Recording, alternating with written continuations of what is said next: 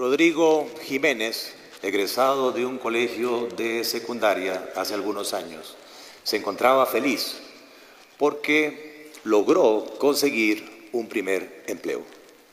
Lo contrataron en un call center, en un centro de atención de llamadas, con un primer salario mensual de 500 mil colones. Nunca había visto tanta, tanta plata junta. Así que él se emocionó y feliz empezó a socializar con sus amigos y se dio cuenta que era natural tener cosas materiales. Por ejemplo, un chuzo de un smartphone o un PlayStation o vestirse muy bien. Y se dio cuenta que era posible obtener esas cosas a través del crédito.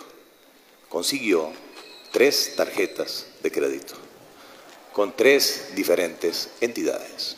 Después se cansó de las presas de este país, andar en bus, andar en tren, eso no es de mi nivel, y entonces visitó un almacén y le financiaron una moto, un chuzo de motocicleta. Por diversas razones, él empezó a darse cuenta de estas maravillas del crédito y convenció a sus papás del por qué no tomar un crédito, poniendo en garantía su casa de habitación y de esa manera resolver otra serie de necesidades. Para no cansarlos con el cuento, este caso real de Rodrigo llegó a acumular en un periodo de corto, un periodo de tiempo relativamente corto, cerca de 30 millones de colones, 60 veces más su salario mensual. A tal nivel que el pago mensual por concepto de amortización, por concepto de intereses, llegó a superar su ingreso. Pero él comprendió que también habían herramientas de salvamento y como le pagan el salario a través de una tarjeta de débito, fue a un cajero automático y ahí se dio cuenta que podía utilizar adelantos de salario. Y con esos adelantos de salario logró posponer la morosidad que lo amenazaba ya con un tema de cobro judicial. Pero claro, la bicicleta en algún momento se trabó y más bien aumentó sus deudas en un millón de colones más. Toda esta situación obviamente le trajo a Rodrigo consecuencias psicológicas, consecuencias de desenfoque, consecuencias de baja productividad, problemas gastrointestinales y claro, una presión muy grande en su familia porque estaba exponiendo, digamos, bienes fundamentales en su vida. La cosa no fue sostenible y lamentablemente está en cobro judicial y en un proceso de embargo de su salario. De tal manera que muy posiblemente su patrono, siguiendo las políticas corporativas, va a tener que despedir a Rodrigo por un embargo de salario. Y de acuerdo con las normas bancarias de este país, alguien que no pague sus deudas o que sea enviado a cobro judicial literalmente se convierte en un cadáver financiero en el sistema formal por los próximos cuatro años. Esta situación de Rodrigo es una situación que de acuerdo con la Superintendencia General de Entidades Financieras trasciende la situación de Rodrigo y son un millón doscientos mil costarricenses, muchos de los cuales hoy nos acompañan, que tienen deudas con el sistema financiero formal. En promedio, cada uno de los costarricenses tiene cinco operaciones de crédito.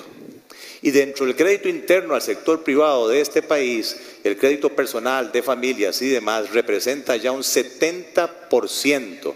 Eso significa 25 mil millones de dólares, que cuando uno saca el promedio per cápita, cada uno de esos deudores le debe al sistema financiero formal 12 millones de colones.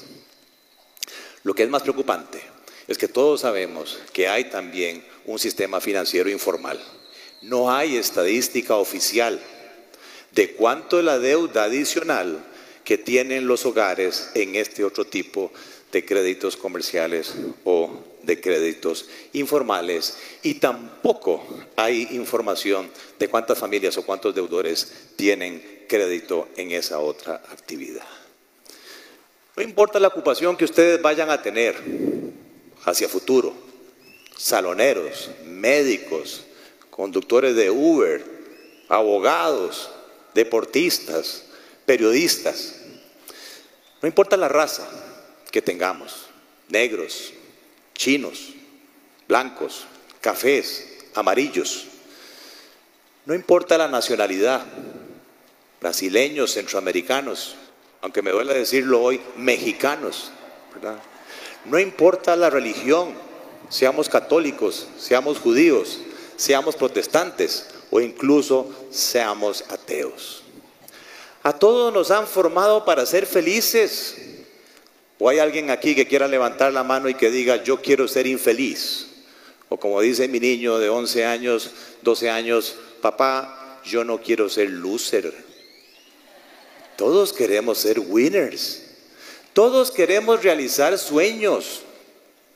Todos queremos sobresalir en esta existencia terrenal, ya sea cubriendo nuestras necesidades de casa de habitación, ya sea teniendo estudios, ya sea placer, ya sea vehículos. El tema es que en cualquier etapa de nuestras vidas yo se los puedo asegurar, así como la muerte, vamos a tener todos un problema común. Y lamentablemente trasciende a Centroamérica. En el mundo lo que tenemos es una situación general de analfabetismo financiero. Todos vamos a tener que ver con la gestión de la plata, el pisco, como dicen los salvadoreños, la lana, la harina. Todos vamos a tener que hablar ingresos, gastos, presupuestos, ahorro, deudas, cuando a un soldado lo preparan para la guerra, antes de mandarlo, lo capacitan, lo entrenan, le enseñan qué son las armas, cuáles son los riesgos para evitar accidentes, cómo se usan para protegerse del enemigo. Lo cierto es que hoy estamos en una guerra comercial financiera y a nosotros no nos capacitan no nos enseñan cuáles son esas armas, no nos enseñan cuáles son sus atributos, no nos enseñan cuáles son los riesgos. Nos tiran a la guerra sin mayor defensa.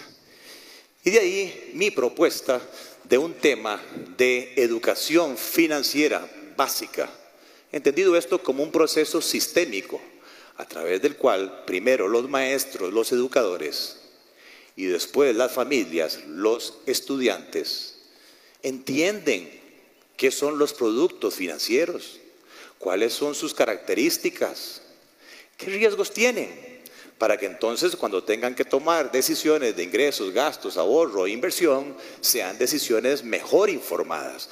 No es que los productos financieros sean malos, pero todo tiene que ser manejado con prudencia para evitar que haya este tipo de Rodrigos. Lamentablemente nuestra ciudadanía centroamericana, a lo sumo, lo que tiene es un análisis técnico de flujo de caja. ¿Cuánto me cuesta? ¿Cuánto es lo que tengo que pagar yo quincenal o semanalmente o mensualmente? Y lo comparo con mi ingreso. Y uno lo que dice es, me alcanza, me la juego.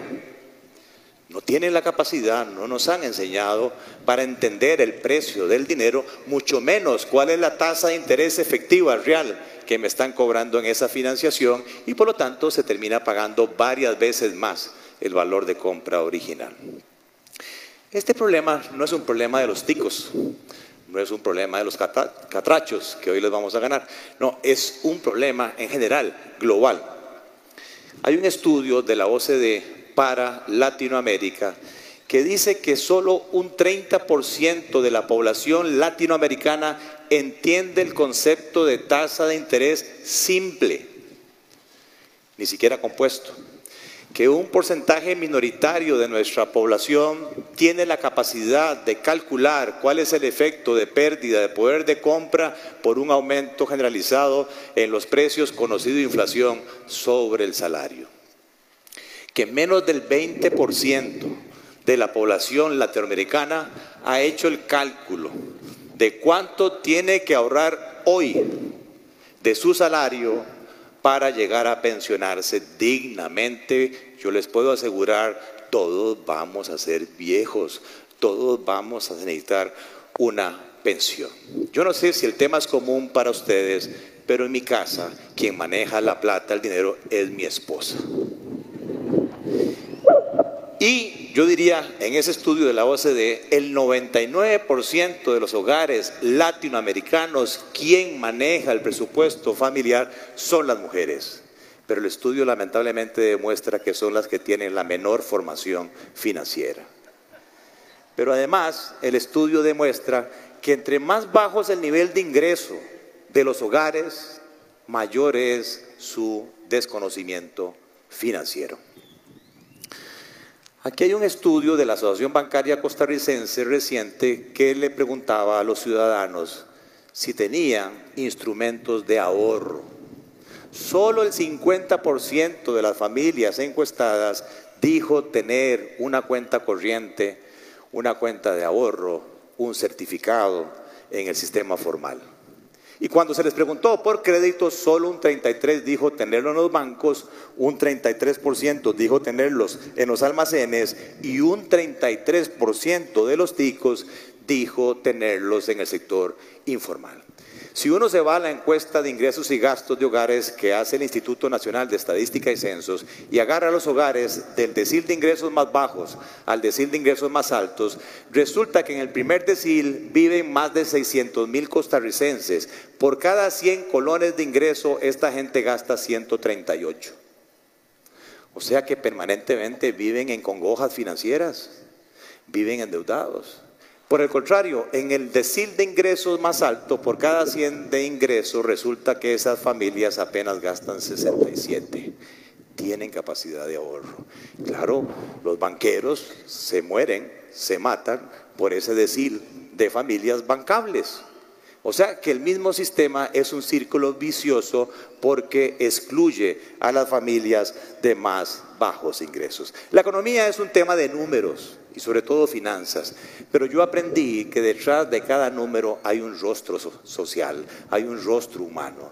Este tema trasciende los números, este tema trae implicaciones de eh, inestabilidad social e incluso de inestabilidad política. Alguien desempleado alguien sobreendeudado, como el caso de Rodrigo, o alguien sufriendo un proceso de desahucio o de desalojo de su hogar o que le quiten el vehículo, definitivamente por más robot que sea, tiene problemas mínimos psicológicos, problemas de ansiedad, problemas de angustia, problemas incluso, entre comillas, de violencia doméstica, divorcios, y lamentablemente la Organización Mundial de la Salud publicó un estudio que demuestra que después de la crisis financiera global del año 2008-2009, la tasa de suicidio mundial se multiplicó por tres.